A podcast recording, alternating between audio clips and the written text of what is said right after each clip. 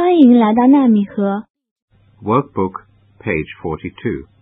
练习部分第四十二页， A. Listen and tick. 听录音，勾出相应的图。One. Happy Teacher's Day, Miss Green. Two. Here's a letter for you. Three. I can see a balloon. Four. I can see a nice carnation. Workbook, page 43. 练习部分第四十三页， B. Listen and match. 听录音，把人物和他们各自送的礼物连起来。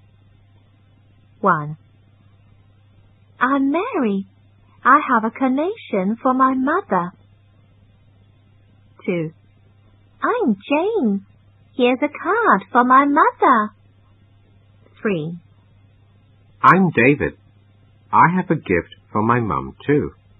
It's a balloon. Four. I'm Mike. I have a letter for my mother. Happy Mother's Day, Mum.